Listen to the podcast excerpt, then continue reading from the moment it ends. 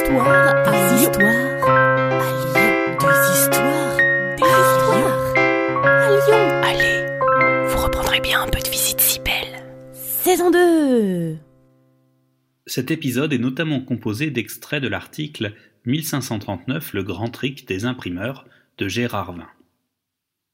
En 1539 à Lyon a lieu ce qu'on a appelé le grand trick. Ce n'est ni plus ni moins que la première grève ouvrière en France. En tout cas, la première grève ouvrière connue.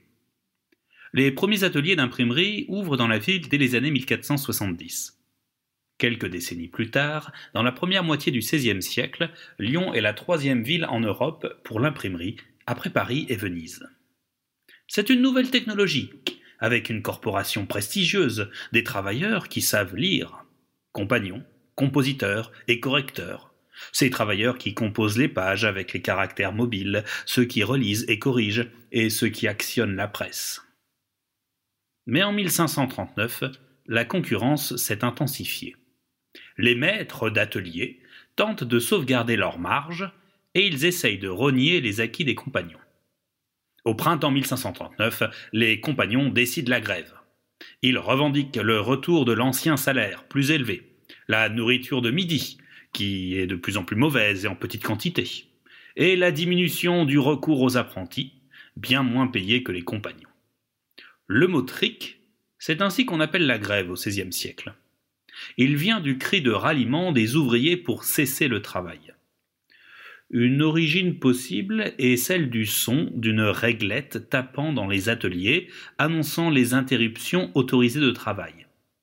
Il est passé dans le langage courant des ouvriers, pour qui trick est devenu l'onomatopée employée entre ceux qui voulaient cesser le travail pour protester. Il est de la même famille que l'anglais strike, la grève. Trick, trick, trick Les compagnons sont dans la rue et crient trick, trick, trick les compagnons lyonnais sont regroupés au sein d'une confrérie, les Griffarins. Les confrères se sont engagés par serment à cesser le travail dès que l'un d'eux d'entre eux se plaindra de son patron. Une bourse commune a été mise en place, alimentée par les cotisations des membres, qui sert aux banquets confraternels, mais aussi comme caisse de lutte. Les confrères sont ordinairement armés de poignards et de bâtons. Mais les maîtres sont eux aussi organisés en confréries, et ils font appel à la justice lyonnaise. Les ouvriers réclament d'organiser leur travail comme bon leur semble, et non en fonction de leurs tâches à accomplir. Tel est pourtant leur devoir. Ils veulent une meilleure nourriture. Les maîtres proposent d'augmenter les gages, c'est-à-dire les salaires, et que les compagnons aillent se nourrir ailleurs. Les compagnons refusent, et armés de dagues, de poignards et de bâtons, châtient tout ouvrier ou apprenti qui ne veut pas quitter son travail. Des heurts ont lieu avec les maîtres et le prévôt et les sergents.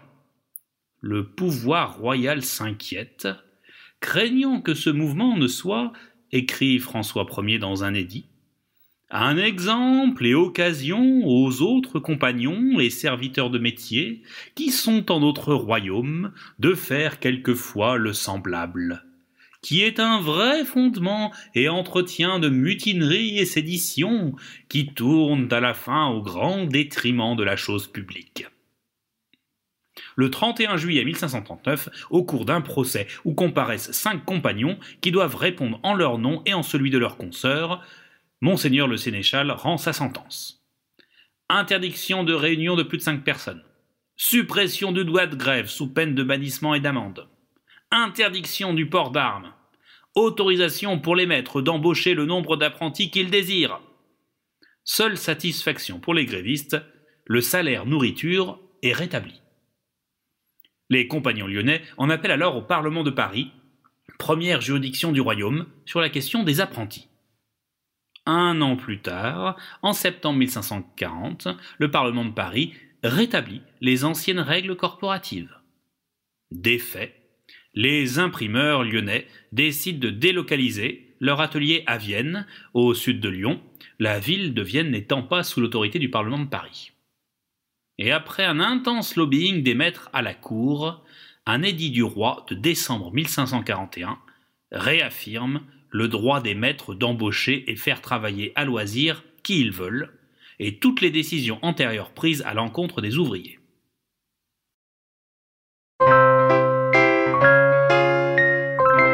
reprendrez bien un peu de visite si belle. Salut à vous. Une gognandise, en parler lyonnais, c'est une plaisanterie. Ce podcast d'histoire, de légendes et de gognandises lyonnaises est proposé par les Visites Cybelles, visites théâtralisées et comptées à Lyon. Vous pouvez nous retrouver sur les réseaux sociaux, Facebook, Instagram et Twitter. Pour réserver des visites, rendez-vous sur notre site web, vous trouverez le lien en description. Et pour connaître les prochaines histoires, abonnez-vous. Sur ce, on vous dit à bientôt.